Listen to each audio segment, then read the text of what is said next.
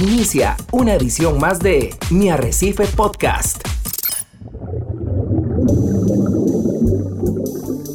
Usted está a punto de sumergirse en los misterios de nuestros océanos y en el fascinante mundo de los acuarios marinos. Esto es Acuariofilia Marina, un mundo marino en la radio gracias a la Asociación Costarricense de Acuariofilia Marina, una organización sin fines de lucro comprometida con el acuarismo responsable y profesional.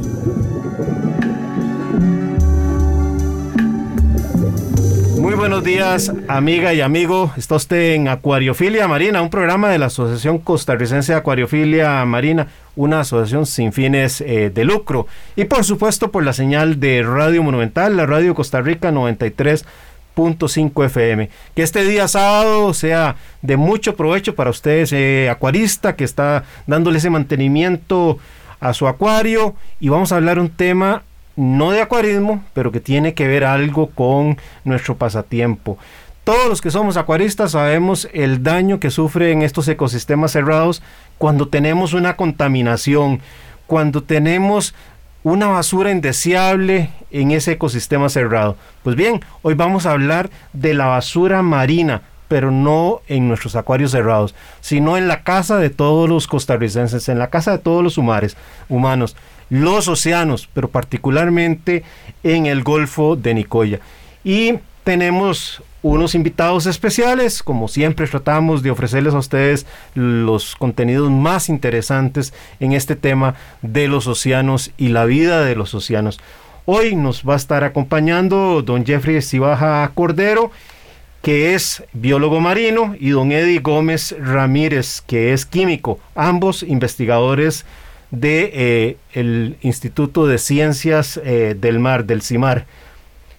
Muy buenos días, eh, señores. Muy buenos días, Jeffrey. ¿Cómo estás?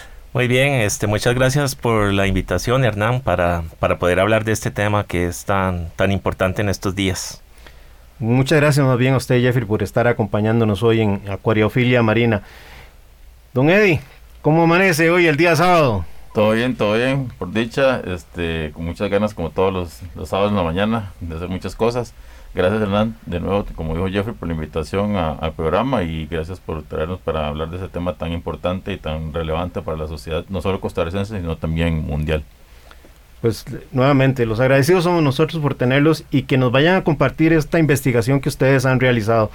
Por supuesto, estando en este mes, pues también de parte de la Asociación Costarricense de Acuariofilia Marina, un agradecimiento, una felicitación a todas aquellas mujeres que viven de este pasatiempo de la acuariofilia marina y además que son investigadoras o trabajan restaurando los arrecifes coralinos como muchas de eh, las personas mujeres que ya han pasado por este micrófono que están en Racing Coral eh, igual que trabajan en el CIMAR o trabajan con los océanos en este mes de la mujer.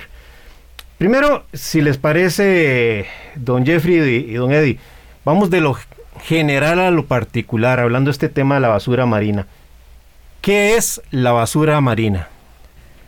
Ok, la, basura marina son todos estos desechos que vamos a generar iniciando, por ejemplo, desde la casa con, con lo que se tira al basurero, pero también van a venir de otras fuentes industriales, desechos que se generan en procesos industriales, en manufactura, que por X razón pueden terminar saliéndose de la vía normal en que se, en que se utilizaría para que no salgan a la naturaleza.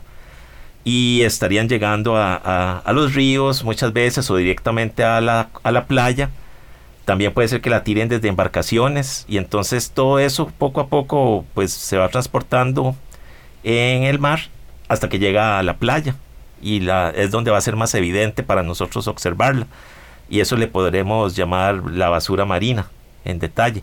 Principalmente es de origen humano. Vamos, no vamos a tomar ahí como los troncos y cosas naturales que pueden llegar, sino cosas que hizo los seres humanos y que terminan en un ambiente que no era el destinado. Eddie, mm, tal vez por, por la formación mía me hace, se me hace muy fácil comprender la participación de Jeffrey como, como biólogo marino estudiando este tema de la basura marina. En la parte de tu formación como químico, ¿qué es lo que se busca eh, en este estudio? Em, en realidad lo que se lo que se busca es, digamos, buscando la basura como contaminación. Entonces, en la química y en la química oceanográfica hay toda una rama dedicada justamente a la contaminación, desde eh, sustancias químicas que no vemos, que típicamente no vemos, que para, tal vez para los cuadristas son eh, comunes, como lo de esos nutrientes, que pueden considerarse en función de la concentración que tengan contaminación también hay sustancias eh, sólidas más grandes, como puede ser justamente la basura marina, y entonces es parte de lo que también como químico se puede abordar, justamente. Más bien aprovecho porque no conocía la existencia de, esta rama de la química oceanográfica. ¿En qué consiste la química oceanográfica? Eh, ok, voy ir un poco más atrás. La oceanografía como tal se puede abordar desde muchas disciplinas. Típicamente estamos tal vez acostumbrados a, a conocer de biología, de biología marina, pero también hay oceanógrafos físicos, oceanógrafas físicas, hay este, meteorólogos que trabajan el tema de la oceanografía y existimos químicos que, este, que trabajamos justamente en la parte de la química marina. Esto lo que quiere estudiar, lo que estudia básicamente es la composición de una serie de sustancias que están de manera natural o no en las aguas, en las aguas del mar, en las aguas costeras. Además de eso, las alteraciones de algunas de estas sustancias químicas y eh, sustancias que pueden ir a dar al mar, como en este caso los contaminantes sólidos, que es lo que, lo que estudiamos nosotros en este caso específico. Ok, perfecto.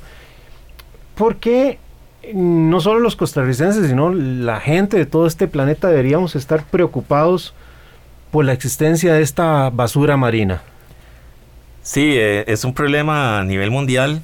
En algunos países, pues la cantidad de basura que, que se recibe en sus costas es enorme, ¿verdad? Costa Rica también estamos, según el estudio que, hicimos y que vamos a hablar más en detalle, eh, muestra valores altos, pero hay otros países que tienen valores eh, descabellados. Eh, y el problema es que esto va a empezar a interferir con los organismos que viven ahí, desde, por ejemplo, unas tortugas marinas que quieran llegar a poner huevos y van a tener esta interferencia por objetos de la basura que se les puede incluso enrollar en el cuerpo, los neonatos o los recién nacidos de las tortugas que salen del nido eh, también van a tener interferencia por estas estructuras y algunas aves costeras podrían confundir estos residuos con alguna presa y eso causarles problemas eh, digestivos y hasta de envenenamiento. Y esa es la parte tal vez que uno ve más en la playa, pero conforme se van degradando esos, esas sustancias, que Eddie puede explicar eso más, más en profundidad, eh, se van a soltar sustancias que van a empezar a tener ya una interacción con los, con los organismos, pero a un nivel eh, metabólico, en el, en el funcionamiento normal de los invertebrados que vienen en la playa, los cangrejos, los moluscos, los caracoles y también los peces. Todos estos grupos, eh, tarde o temprano, se van a ver afectados por esas sustancias. Algunas incluso pueden llegar a, simular comportamientos como hormonas naturales y, interferir en, aspectos hasta reproductivos. Entonces, eh, los efectos van desde muy visibles hasta cosas que ya son de la salud de, de los organismos, salud interna del cuerpo. Y eso Tal vez uno al comienzo ve esas basuras grandes, pero con el tiempo eso va a terminar siendo los famosos microplásticos que están ahora muy en boga de conversaciones. Eh, hay algo también muy importante que es, y probablemente lo que a muchas personas les preocupa más, es eh, la parte estética de las zonas costeras.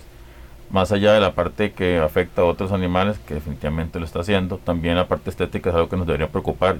Es sumamente eh, feo llegar a una playa o una zona costera la cual está llena de basura. Entonces tal vez por ahí es por donde podemos atacar mucho el problema, ya que nadie quiere ir a una playa que esté rodeada de basura. Eso es un, punto muy importante a tomar en cuenta. Ya, ya nos me, perfilaban ustedes el tema de la afectación que pueden tener los organismos eh, marinos pero también el medio ambiente como un todo se ve afectado, eh, la salud humana, sin duda alguna, de esos microplásticos que ingieren esos peces, al final de cuentas también terminan en nuestras casas, en las neveras eh, de los hogares, y también el transporte marítimo, mm, por lo menos infiero que se puede ver afectado, porque ya hablamos de islas que tienen tamaños superiores a más de un país, ya sobrepasan tal vez Costa Rica, y que al final de cuentas, si estamos pensando en un transporte marítimo que es eh, impulsado por propelas,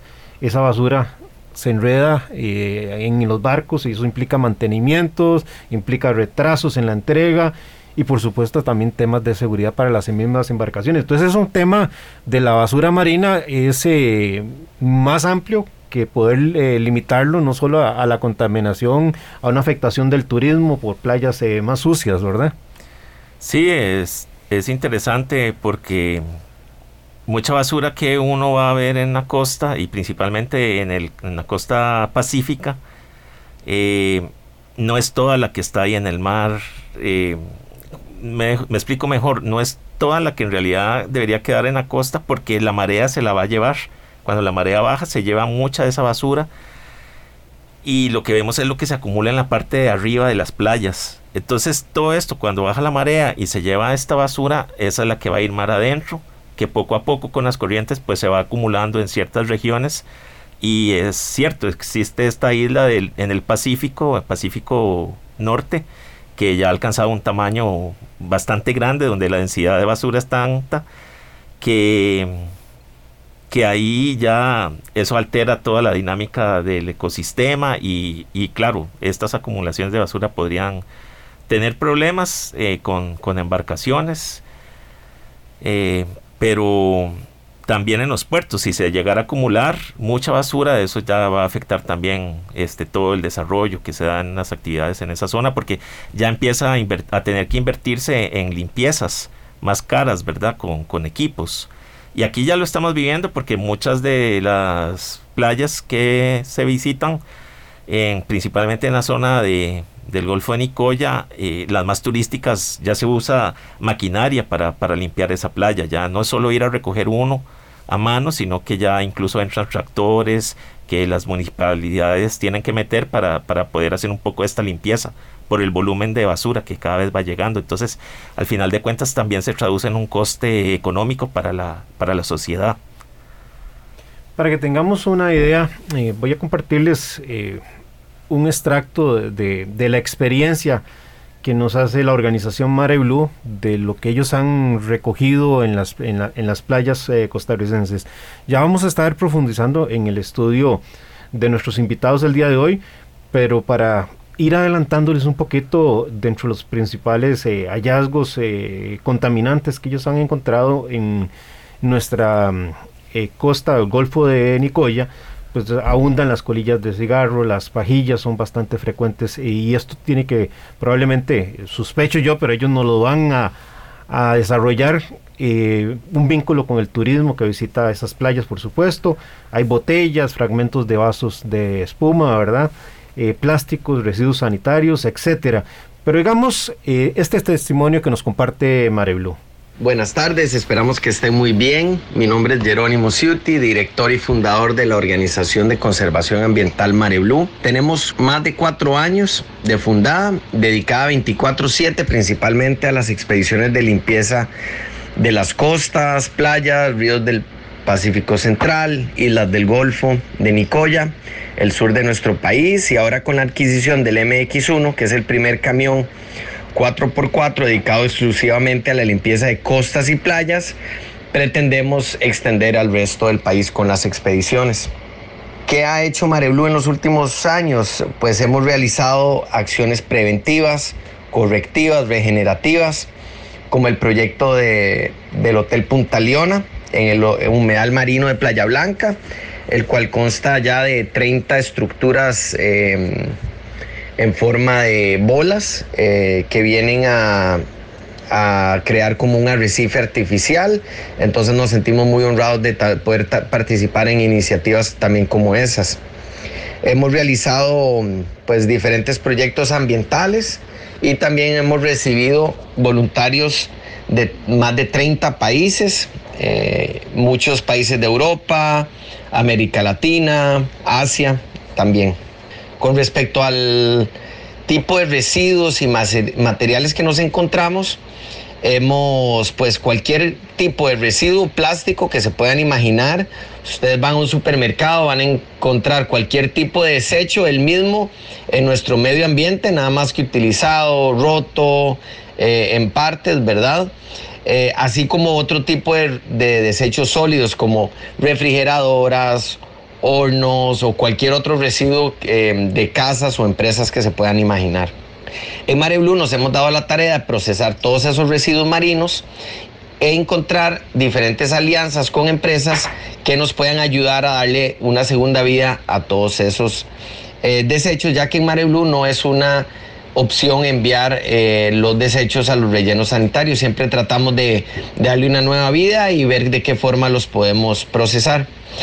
Em, con Mare Blue, eh, una de las formas que estamos eh, tratando de resolver ese tema de los plásticos trágicos no reciclables son los ocean blocks, son un tipo de adoquín y losas de concreto con un porcentaje de plástico, de estos plásticos trágicos que no se pueden reciclar, están triturados e incorporados en la mezcla para cualquier tipo de construcción de acera, de pisos, de garajes y así le damos una segunda vida a todos estos plásticos que no se pueden procesar. Con respecto a los microplásticos, que cada vez hay más en nuestras costas y en, nuestro mar. Hemos desarrollado actividades con mallas, con un tipo de mallas para zarandear la arena y de esa forma podemos separar los microplásticos de la arena y así poderlos procesar también. En Bajamar es la zona donde hemos encontrado específicamente más microplásticos. Pensamos que es por el tema de las corrientes marinas, la desembocadura del río Tárcoles, en Guacalillo también. Pensamos que todas esas eh, corrientes convergen de alguna manera en Bajamar y hacen que ahí se em, concentre la mayor cantidad de microplásticos de acuerdo a nuestra experiencia. Pues si tienen alguna duda, nos pueden escribir a nuestras redes sociales, MareBluCR en Instagram, Mareblu Organización de Conservación Ambiental en Facebook y si su empresa desea hacer alguna actividad de responsabilidad social, estaremos muy felices de recibirlos y, coordinar una actividad con su empresa. Muchísimas gracias, que la pasen muy bien y gracias por la invitación. Eddie, desde una perspectiva personal, una perspectiva individual, ¿qué puede hacer cada persona para disminuir su huella en en esta contaminación de la basura marina. Hace, hace ya algunos años, un par de años, no, más, más de dos años, me gustó mucho una campaña que inicialmente salió en Francia, luego creo que la adoptó la Municipalidad de San José aquí en Costa Rica, donde indicaba que el mar inicia aquí y, ponían la foto de una alcantarilla en la ciudad. ¿Qué podemos hacer en la parte individual para disminuir esta huella eh, que todos en nuestros hogares eh, estamos haciéndole a los océanos? Definitivamente ser responsables con los desechos que nosotros mismos producimos como, como, consumidores que somos. Hay muchos productos plásticos que es muy difícil dejar de consumirlos por la manera en que se nos los venden los diferentes comercios. Entonces lo que tenemos que hacer es ser responsables, depositarlos en los lugares adecuados, ya sea si nuestro eh, pueblo, cantón, municipio tiene la manera de recolectar de manera adecuada esos residuos, pues ser responsables, ser responsables un momento con, con esos residuos y cuando ah, accedemos a las playas como turistas, igualmente ser responsable con lo que nosotros llevamos a esas, a esas playas, ser responsable nosotros y nuestros familiares y nuestro entorno cercano y ojalá predicar, eh, predicar siempre con el ejemplo de que tenemos que recolectar y asegurarnos de que los desechos que estamos produciendo pues lleguen al, al destino adecuado. Jeffrey, las Naciones Unidas han señalado que eh, si seguimos a este ritmo, probablemente para el 2050 vamos a tener más basura eh, que peces en nuestros océanos. Para ir ya un poquito introduciendo el tema eh, de ustedes, ¿por qué es tan importante que en Costa Rica hagamos este tipo de estudios? Sí, bastante interesante porque esta investigación la publicamos pues en una revista internacional que justo tiene que ver con estas iniciativas de, la Organización de las Naciones Unidas para, para lo que es la contaminación. Y ahí va a tener mucha divulgación los datos que nosotros sacamos. Va a ser no solo conocidos acá eh, nacionalmente, como con este programa que, que, nos está ayudando a divulgarlo, sino también en el extranjero. Ahí, y esto sirve para poder comparar Costa Rica con otros lugares, con otras localidades en Latinoamérica, en el mundo, para, para ver cómo estamos en ese nivel de contaminación marina. Como mencionaba hace un rato, Costa Rica salió con una manera de basura menor a otros países cercanos como Colombia o Brasil. Tenemos menos basura en la playa, pero sí hay, sí hay bastante pero no estamos tan mal como estos otros países. Entonces todavía tenemos... Que, que no debe ser un consuelo, ¿ah? No es un consuelo, sino más bien una oportunidad que tenemos para tomar medidas. Y en este estudio, aparte de esa cuantificación que, que, que lo hacemos por un área estandarizada, entonces podemos saber esa densidad de basura por playa. También rescatamos y hicimos una recopilación de todas las ONGs eh, que están haciendo campañas a lo largo de la costa del Golfo de Nicoya, también de, las, de los programas que tienen las municipalidades. Ahí nos dimos cuenta también que los surfistas están muy involucrados con todo lo que es recoger basura, que, que son cosas bastante buenas.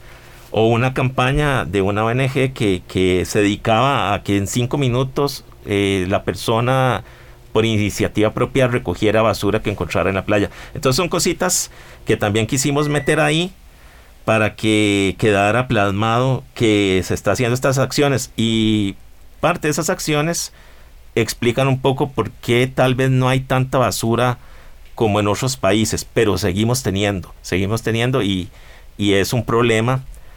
Y, y también cerramos ahí con unas conclusiones y algunos tipos de basura que usted mencionó hace poquito, Hernán, que son cosas, algunas que la gente puede controlar desde que visita la playa o desde su casa, y otras son ya a nivel de gobiernos locales que tienen que tal vez ir un paso más allá, involucrarse un poquito más allá, más que solo la recolección de basura. Entonces, eso está plasmado en el documento, pero en resumen, lo que puedo decir es que que tal vez notamos que si hay playas donde se colocan más basureros cerca de, cerca de donde están los turistas, están más limpias que playas donde la ausencia de basureros eh, se nota o que esos basureros están en el camino, no están directamente en la playa. Entonces, colocación de basureros estables, que no sean fácilmente vandalizados tal vez, eso va a ayudar a que la basura no, la gente la deposite más ahí y después lo de, lo de los cigarrillos, ¿verdad? Las chingas de cigarro que uno se encuentra a la parte de troncos. Eso nos indica que, y estaban frescas, o sea, eran recientes, que, que gente que va a ver el atardecer o el amanecer o cosas así para relajarse, pues se lleva un cigarro, pero no recoge la chinga.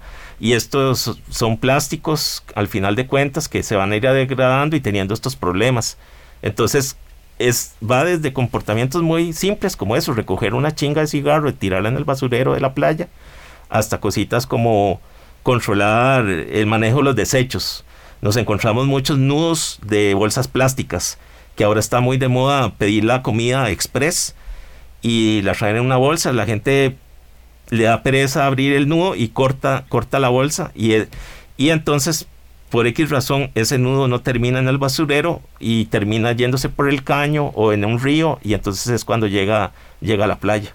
Entonces va desde acciones que uno mismo puede controlar como, como, como usuario de la playa o desde la casa hasta acciones que ya van en el manejo de los desechos a nivel de, de gobiernos locales. Jeffrey, eh, perdón, vos hace un rato mencionaste el tema de las degradaciones y lo que le cuesta al ecosistema respecto de ciertos materiales eh, dura más, dura menos en esas degradaciones. Por ejemplo, el plástico, que es uno de los materiales eh, más abundantes eh, que ustedes están reportando y que obviamente también salen en otro tipo de estudios, ¿cuánto puede demorarle a un ecosistema como el océano degradarlo? Ok, hay estudios que han indicado que incluso más de 500 años, algunos plásticos que son sumamente estables, son polímeros sintéticos definitivamente que eh, fueron creados justamente por, para eso, para que fueran duraderos y que el, que el ambiente no sabe qué hacer con ellos. Entonces ese es uno de los grandes problemas, que son materiales que fueron creados para durar que cumplen su función, desdichadamente, pero que a la vez no están siendo depositados en lugar adecuado. Así que una vez que llegan al ambiente, lo que hacen es acumularse, acumularse y siguiendo acumula seguir acumulándose. Y como bien este, mencionó Jeffrey hace un momento, eh, incluso cuando se descompone, pueden producir compuestos químicos que incluso pueden llegar a ser un poco más problemáticos que el mismo plástico en sí. Entonces, parte de los disolventes, algunos eh, plastificantes, que es como, como se les llama, pueden llegar a afectar negativamente a los organismos que están alrededor de ese, de ese trozo de plástico que se está descomponiendo muy lentamente a lo largo de todo ese montón de años.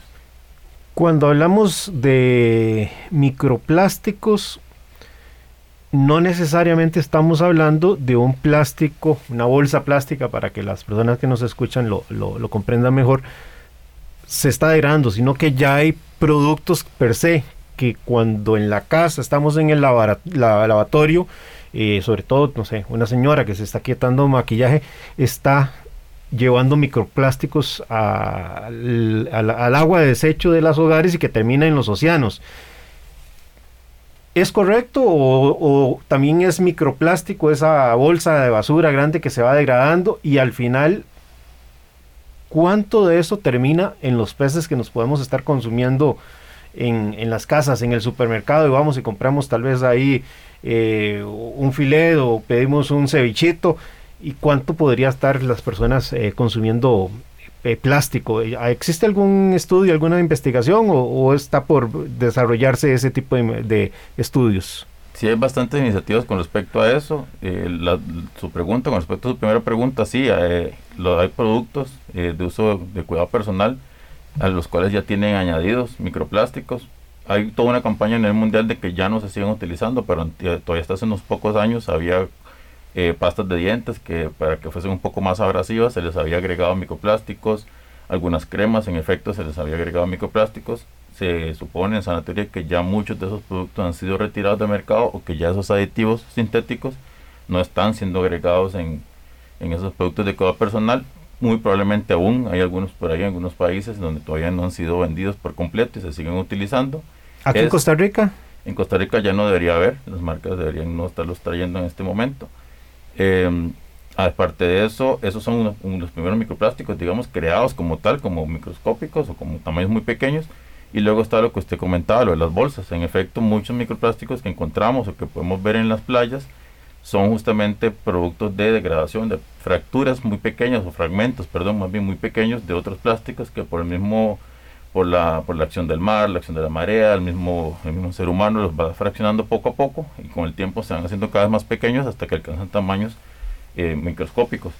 Eh, fibras, fibras de, de líneas de, de, pesca, por ejemplo, o de bolsas, cosas así, se van eh, fragmentando cada vez más y cada vez más hasta que llegan a tamaños muy, muy pequeños que ya llegan incluso al ámbito del tamaño de organismos como plancton que los podrían consumir de manera errónea cuando están alimentándose y entonces se incorporan en la cadena alimenticia. Y sí, en efecto, hay estudios, varios estudios de, eh, en la Universidad de Costa Rica, en la Universidad Nacional y en el Instituto Tecnológico de Costa Rica, en el que también estamos colaborando, eh, en el que se les ha hecho pruebas a algunos organismos como bivalvos, peces, para tratar de eh, encontrar la presencia de microplásticos, camarones también, de, de agua salada, de mar eh, para encontrar microplásticos en, en, sus tejidos y en efecto se han encontrado algunos microplásticos en esos, en esos tejidos. Estamos en Acuariofilia Marina, vamos a irnos al corte comercial y regresamos en la segunda parte del programa para conocer ya a fondo la investigación que eh, Jeffrey y Eddie nos eh, traen hoy día. Mi Arrecife Podcast. Exploremos juntos las fascinantes formas de vida que habitan nuestros mares y acuarios marinos. Acuariofilia Marina está de vuelta. Estamos de regreso con Acuariofilia Marina, hoy con un tema súper interesante, el de la basura marina y un estudio eh, sumamente interesante sobre la basura marina en el Golfo de Nicoya. Eh, Jeffrey o Eddie, ¿en qué consistió propiamente el trabajo que ustedes realizaron en el Golfo? El trabajo, bueno, como lo principal era cuantificación de la basura, pero para hacerlo de una forma que se pueda comparar, se necesita hacer una metodología, ¿verdad? Un procedimiento, seguir una receta que nos llevará a obtener un resultado en cada playa, donde los números que obtuviéramos podemos verlos y hacer un balance de la situación. Entonces, eh, visitamos el Golfo de Nicoya en 14 playas, desde iniciando desde Jacó, que en se puede contar como la parte más afuera del Golfo de Nicoya y por ahí, por la costa, nos fuimos movilizando, incluso llegamos hasta Costa de Pájaros. Si me permites, Jacó, Herradura, Playa Azul, Guacalillo, Tibibes, Caldera, Chacarita, Punta Arenas, Playa Blanca, Costa de Pájaros, Órganos, Curú, Tambor, Montezuma. Sí, estas últimas cuatro eh, de órganos a Montezuma son en el otro lado del Golfo, en el, en el lado de la península de Nicoya. Y también esto nos brinda un panorama de ver diferentes usos de las playas, porque algunas son más turísticas, otras son zonas protegidas como Curú, y otras son zonas que no son tan turísticas que son salidas más de zonas estuarinas, de esteros, donde salen hacia, hacia las aguas del Golfo, como... O de transporte marítimo, o de, Caldera. Sí, Caldera, y está también Guacalillo, que es, está muy famosa por las campañas que, que se hacen de recolección de basura por, por una ONG. Entonces queríamos ver estas cosas. Y, y la distancia que usamos en cada playa son 100 metros, eh, caminando uno al lado, digamos, como de la vegetación de la playa, pero ya donde está la arena, siguiendo como esa línea, 100 metros, y tirándose como hacia la parte ya del mar, 3 metros, en donde está seco, donde la gente suele poner los pañitos para acostarse, las sillas. En esa zona va a ser donde más se acumule, porque las olas lo tienden a tirar ahí, o si llega el camino, se tiende a acumular ahí, ahí en esa zona, justo con la vegetación y entonces en esta área de, de 100 metros por 3 metros, en cada una de esas 14 playas ya contábamos cada tipo de basura y nos íbamos al detalle. Claro, todo esto nos lo tuvimos que, que recoger ahí en el campo, en bolsas grandes de jardinería, para que cupiera ahí esa cantidad de basura. Y después nos lo llevamos al laboratorio.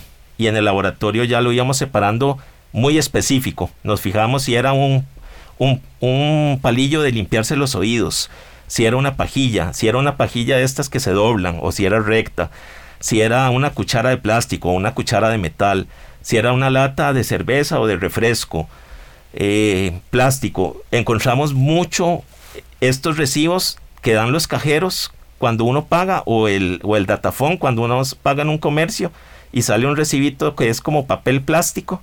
Encontramos mucho de eso tirado en la playa y también restos de vasos de café, de estereofón. Entonces, todo eso lo medíamos, lo pesábamos, lo, lo contábamos y de esta manera podíamos comparar. Podíamos comparar contra playas de Costa Rica, un estudio que se hizo 20 años antes por el CIMAR también. Y, podíamos, compararlo contra otros países y darnos cuenta de cómo era el panorama, y, asociarlo también, cada tipo de, basura específico a una posible causa. Eso nos daba la opción. Y también determinar si playas más turísticas tenían cierto tipo de contaminación, playas más de los esteros, otro tipo. Y de esa manera fue que lo hicimos. No sé, tal vez Eddie puede después explicar un poco más patrones que encontramos, pero, pero eso fue como la parte metodológica, de recoger, contar y pesar. ¿Y cuántas personas participaron en esto? Porque ustedes son los eh, investigadores principales. Y, pero no creo que ustedes dos hayan ido solitos a cubrir todo ese eh, territorio que es bastante grande. Sí, fuimos nosotros dos. Nosotros hicimos todo el trabajo. Fue un trabajo, Increíble. un trabajo maratónico, sí, muy, muy bonito, la verdad. Muy, trabajar con las cosas marinas siempre es agradable, aunque sea con basura. Eh, y definitivamente luego el trabajo de laboratorio también fue arduo y sí, fue el trabajo que hicimos entre los dos durante bastantes días, toda una maratónica el recorrido y después del trabajo de laboratorio, como dice Jeffrey, medir, eh, medir bueno, hay que algo muy importante que fue además de medir fue primero limpiar, claramente esa basura no, aunque en el campo tratábamos de recoger, de quitarle toda la arena o cualquier otro trasto sucia que trajera, eh, en el laboratorio también había que hacerlo con más detalle, más que queríamos medir la masa de esas sustancias, entonces había que limpiarlo, limpiarlo bien, quitarle la arena y después todo el otro proceso que ya Jeffrey explicó. A mí me, llama la atención, me parece algo muy, muy interesante compartir con las personas que nos escuchan. De esa basura eh, que, que encontraron ustedes, ¿hay algún asocio respecto de las características sociales o geográficas de esas playas que comentábamos? Definitivamente, la, por ejemplo, nos llama mucha atención que las playas más turísticas muy probablemente están siendo limpiadas. De hecho, algunas de ellas, como bien comentó antes Jeffrey, sí sabemos que hay trabajos de limpieza eh, activa que está ocurriendo en esas playas en algunas de ellas en las que entonces no encontramos tal vez material muy grande porque definitivamente está siendo retirado por limpieza activa, ya sea por campañas o por algún tipo de instrumento mecanizado que tengan las municipalidades, llámese un chapulín, llámese un tractor, lo que sea que estén pasando por la playa, y más bien encontramos otro tipo de, basura más asociada a este tipo de esparcimiento que hacen las personas en la playa, ¿verdad? Como las colillas de cigarro o chapas de, de botellas de cerveza, por ejemplo, seguramente, o algún otro refresco, trozos de latas, entonces claro que esas playas asociadas más al turismo, al turismo un poco más masivo, están más llenas de este tipo de materiales, mientras que otras que están un poco tal vez menos eh, ávidas por el turismo, lo que encontramos era material un poco más grande, un poco más eh, que seguramente está siendo llevado ahí por ya sea por el río más cercano o incluso puede ser por algún tipo de marejada o marea muy alta que haya llevado ahí ese material. Yo, yo no les pedí a ustedes que trajeran ningún forro eh, de información.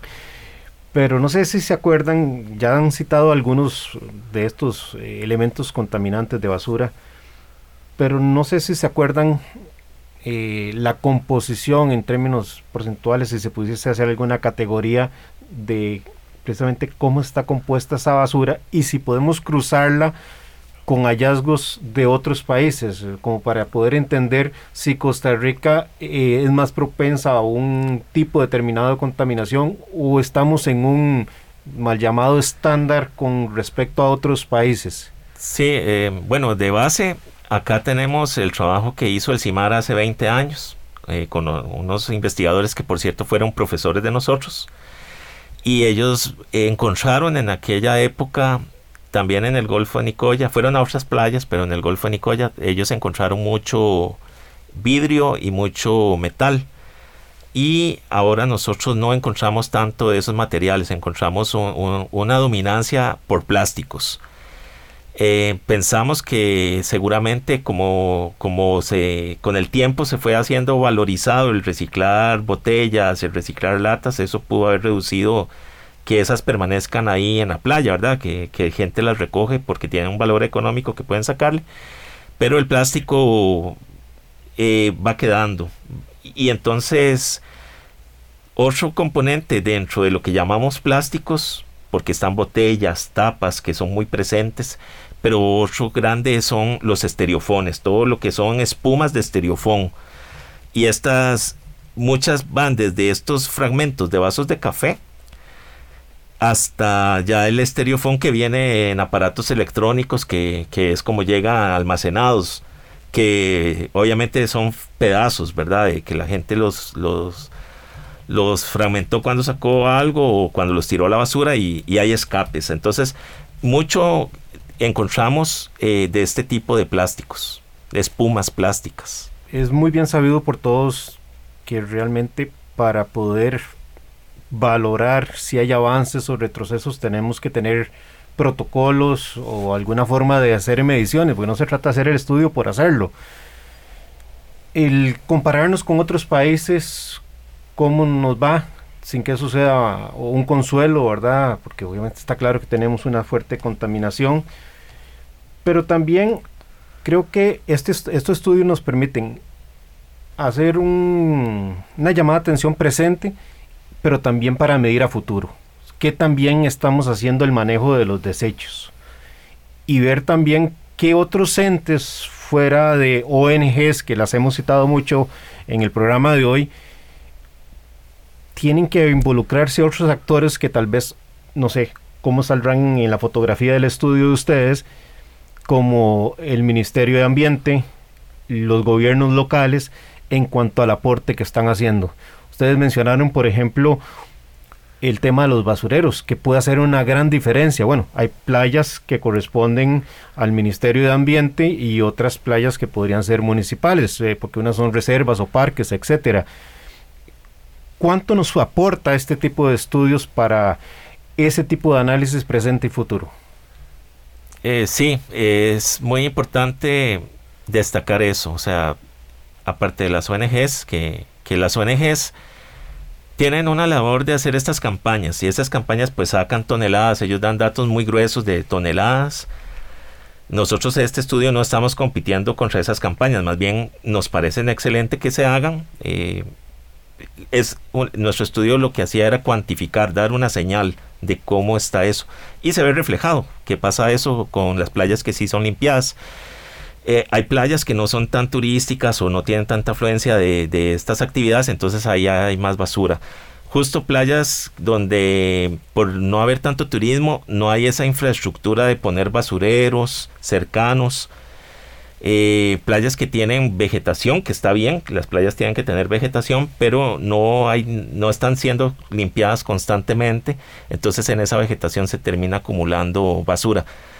Y ese es otro tema, ¿verdad? Porque ahí también es otro hábitat que van a usar ciertas aves y ciertos invertebrados, pero está siendo afectado, pero digamos que esa parte, pero sí se está acumulando basura ahí. Entonces, las municipalidades de esta zona del Golfo deberían también prestar atención por igual a estas playas, aunque no sean tan turísticas, para mantener al menos una recolección de desechos eh, periódica, donde no se vayan acumulando. O sea, no, me sirve nada poner basureros si se me van a saturar y van a salir todos los desechos por encima del basurero porque no los recogen frecuentemente. Y después otras organizaciones del gobierno que pueden tomar una acción eh, directa es eh, el Ministerio de Educación. Se ocupa toda una perspectiva de educación marina eh, principalmente en los pueblos más rurales de la zona del Golfo, para que se dé una concientización de la población de no ver el mar como solo un lugar de sacar un beneficio económico o incluso no ver el mar como un basurero donde yo puedo tirar la basura y se me va porque encontramos en algunos puntos basura que podríamos decir era muy fresca, no, no venía con el río, de varios días de estar ahí o con el mar, sino que eso fue recientemente echado ahí. Entonces, tenemos, aunque sean pueblos costeros, que, que como país empezarnos a educar para ver el mar como, como un ambiente en el cual nos desarrollamos nosotros como seres humanos y que ojalá tenerlo limpio. Ahora, ¿qué pasa? no voy a echar toda la culpa en estos pueblos. También falta eh, cierta infraestructura, por ejemplo, para atención de las embarcaciones de los pescadores. Eh, entonces ahí podría hacerse eh, cierta forma en que en ciertas zonas de la playa donde se, se hagan, pues obvio, los estudios que permitan este tipo de manejo costero, darles instalaciones adecuadas para que se hagan los arreglos de las embarcaciones pequeñas, y no dejarlos tan abandonados en ese sentido. Entonces es, es parte de iniciativas que tienen que surgir desde la parte gubernamental y el Ministerio de Ambiente sí conozco eh, porque trabajo también muy de cerca con, con gente del SINAC, de guardaparques, que ellos tienen todo un, programa de recolección de basura que han ido mejorando y está mejorando, pero se basa en las áreas protegidas principalmente, donde ellos tienen pues una jurisdicción más directa. Las playas afuera, pues los gobiernos locales, municipalidades, asociaciones de desarrollo, son las que tienen también que dar un empuje. Pero no solo en la playa, sino también en todo lo, que va para arriba, hacia la montaña, en los ríos, que lo mencionaba usted Hernán al comienzo, cuando hablaba de la alcantarilla que, que ahí inicia el mar. Es cierto, Muchos son fugas que se dan o quemas de basura que se dan a lo largo de la cuenca y que eso con el tiempo se va arrastrando hacia, hacia, la, hacia el mar. Entonces, todas estas municipalidades también tienen que entrar en, en, noción de eso. Eh, y un mito es que toda la basura que llega a la costa del Golfo viene del río Tárcoles.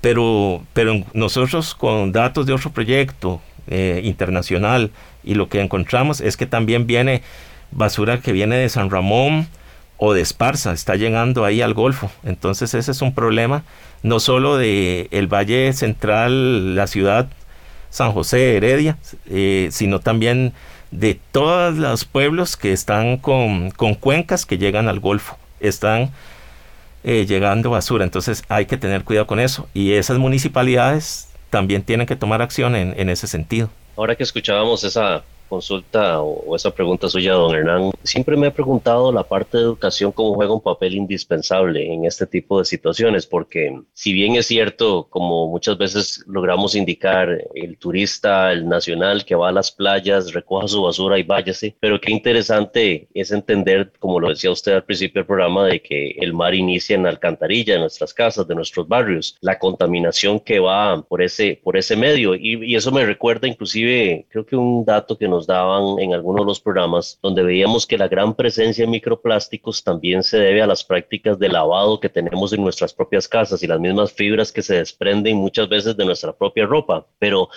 cómo utilizar estos datos que, que, hoy Eddie y Jeffrey comparten con nosotros en nuestro programa de acuariofilia marina para concientizar a la población porque es nuestras prácticas en casa, nuestras prácticas turísticas, las prácticas pesqueras también que vienen a aportar eh, sin lugar a dudas eh, desechos en, en, nuestros mares, cómo llevar todo ese aprendizaje todos esos datos a la educación temprana en los programas de colegio y escuela para ir concientizando a las siguientes generaciones. Definitivamente el, este tipo de trabajos que nosotros hacemos desde la universidad, pues aparte de divulgar los datos científicos que nosotros producimos, también pueden servir como eso, como concienciación. Nosotros en nuestros hogares deberíamos ser sumamente cuidadosos con los productos que, consumimos. Como dije antes, hay algunos que definitivamente no podemos por la manera en que se nos venden no podemos sustituirlos. Pero sí eh, hay campañas muy fuertes, no solo en Costa Rica, sino a nivel mundial, de el, de, en contra del plástico de un solo uso. Todas estas botellas que nosotros muchas veces eh, desdichadamente hemos consumido y comprado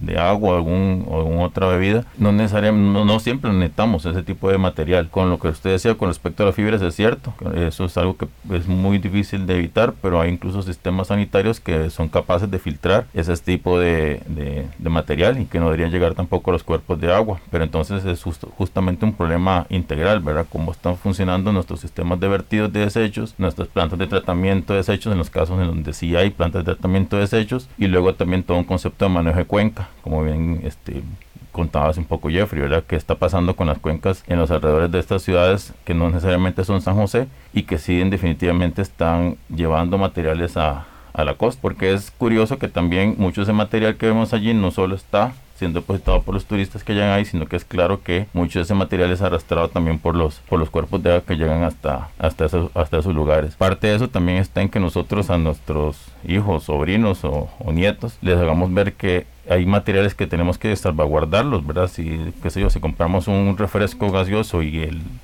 este, se decidió que se le iba a dar una pajilla, porque así se decidió, pues entonces tratar de depositarla en el lugar adecuado.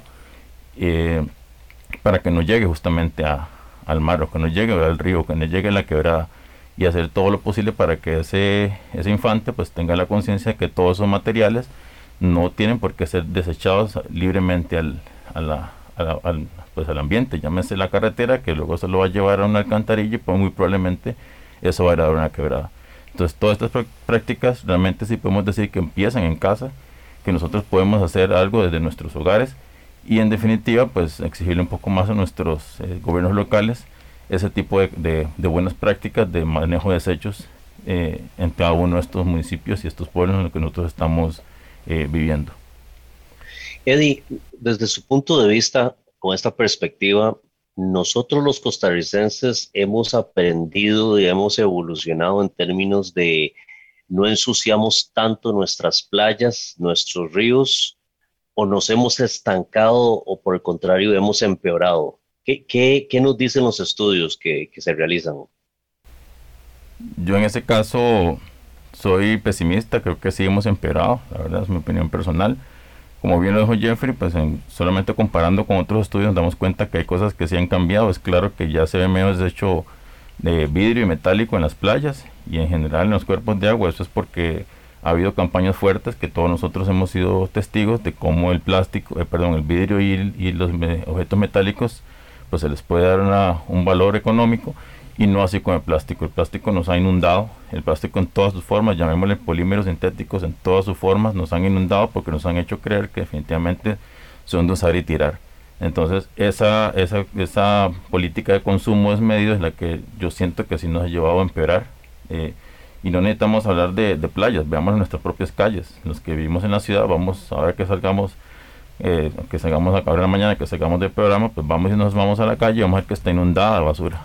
y casi la mayor parte de esa basura que vamos a ver o desechos que vamos a ver son materiales este, plásticos, polímeros sintéticos que no deberían estar tan siquiera ahí, sino que deberían estar depositados en los respectivos basureros y ojalá haya un, un adecuado sistema de recolección de esos desechos. Tal vez quisiera profundizar un poquito sobre el futuro, ya que están abordando este tema del pesimismo, hablamos un poquito del reto de Naciones Unidas para el 2050. El Golfo Nicoya no tenemos la menor duda de que es de un importante atractivo turístico para el país. Eh, tenemos esas hermosas eh, playas, ya citamos algunas de ellas, pero también es eh, parte de rutas marítimas importantes del país. Ahí hablamos de la playa Punta Arenas, hablamos de, de Caldera. Y bien que mal tenemos algunos pocos de manglares por ahí y podríamos tal vez hablar de algunos arrecifes rocosos y eventualmente alguno que otro coralino. Dentro de esa perspectiva que, que eh, Eddie no se siente como muy contento, señores, ¿cómo ven ustedes esto de aquí al 2050 cuando Naciones Unidas nos dice que vamos a tener más basura que plástico? más basura que peces. sí, es, es, un panorama un poco oscuro. Eh, la, la, cuestión es que podemos tomar acciones que, que van a, a, mantener un nivel tal vez no crítico. O sea, Costa Rica todavía tiene oportunidades porque hay conciencia ambiental de la que hemos hablado y se puede generar más, se puede generar más con lo que hablábamos de la educación eh, marina dentro del programa de estudios de, todos los costarricenses, de todas las personas del país, eh, que sería algo que, con el tiempo eh, va a mejorar ese aspecto. De aquí al 2050 podemos empezar. Y estas campañas de recolección por grupos o ya individuales, si usted va a la playa, es un sábado, ¿verdad? Como estamos hoy, y recoge la basura que tiene alrededor suyo sin que haga una campaña gigantesca como esta que tuvimos que hacer nosotros o los grupos grandes, pero usted puede recoger lo que está alrededor suyo y, llevarlo al basurero más cercano. Ya eso ayuda, o sea, remover lo que se pueda de, de las costas va, va a ir ayudando, aunque sea muy poquito, va a ir ayudando. Pero también va haciendo conciencia, va haciendo conciencia en las personas por eso esto no hay que verlo como un sinsentido. Eh, es como, como el mito de Sísifo, ¿verdad? Que los dioses lo castigaron a empujar una roca hasta arriba de una colina y que cuando la soltaba se volvía hasta el fondo y que pasaban eso continuamente haciéndolo. Y, que uno lo podría ver así con la basura marina. Saco basura, pero va a volver a llegar, podría decirme alguien, va a volver a llenarse. Eh, no, entonces ¿Qué pasa? Que sí, ok, recojo esa basura, se va a volver a llegar, pero todas las personas que participaron en recoger eso ya ven visiblemente ese problema, ya lo conocen y le pueden contar otras personas y como este programa va a llegar también a muchas casas, las personas que lo están escuchando lo, pueden decir a sus familiares, a sus amigos y así se va haciendo eh, una red más grande que sí ya puede empezar a tener acciones también tenemos que ser vigías de las de los reglamentos que se han hecho, donde eh, se había mencionado la prohibición de pajillas en algún momento. Se había mencionado que había que se iba a dar una reducción en lo que son las bolsas plásticas, pero por X razones uno todavía llega a, supermercados y encuentra que hay bolsas plásticas. Las cobran en algunos casos, en otros no pero siguen habiendo bolsas plásticas. Eh, y eh, lo que habíamos acordado en ciertos reglamentos que se tomaron o leyes es que se, se, iba a mermar o se iba a reducir. Entonces, como ciudadanía, tenemos que tomar esa actitud también vigía de, preguntar por qué esas cosas no se están implementando al 100%. Eh, lo mencionaba yo con los vasos de estereofón para el café o para comida que se eh, transportaba en, recipientes de estereofón, que hubo una prohibición también y ahora uno ve mucho material que es biodegradable que se está usando. Entonces, uno esperaría que en otra medición que se haga en el futuro, esos ítems de estereofón deberían ser menos. Y, si no está ocurriendo, si más bien están incrementando, es que está habiendo un problema en, el control de esta situación. Entonces, hay que tomar una actitud proactiva, cada uno desde su casa y como ciudadanos para, para exigir también a, los grupos políticos que, que nos dirigen que, que, se tomen acciones para que se lleguen a esos acuerdos ya más macro, de, nivel de, de, Naciones Unidas que buscan eh, un ambiente un poco más sano. Va a ser difícil quitar porque, como se mencionó, Eddie lo dijo, hay sustancias de estas que pueden perdurar siglos en el ambiente, pero, pero al menos podemos intentar eh, reducir esa contaminación.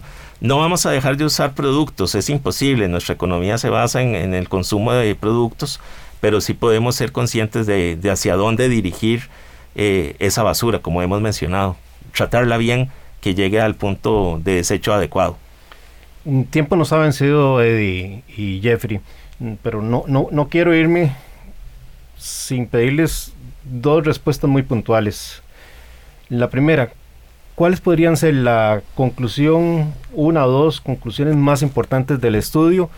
Y después de ver estas diferentes playas que hemos mencionado, Jacó, Herradura, Playa Azul, Guacalillo, Tibes, Caldera, Chacarita, Punta Arenas, Playa Blanca, Costa Pájaros, Órganos, Curú, Tambor, Montezuma. ¿Cuál de estas playas, de acuerdo al estudio de ustedes, tiene que ponerle un poquito más de atención a lo que está sucediendo con la basura marina? La primera, la, la acción definitivamente tenemos que ser responsables como individuos. Nosotros que somos usuarios todos de, los, de los sistemas eh, costeros, definitivamente tenemos que ser responsables con lo que llevamos y transportamos ahí y además ser vigilantes con lo que eh, nuestros gobernantes están haciendo también con todo el tema de, este, de reuso, utilización o recolección de residuos.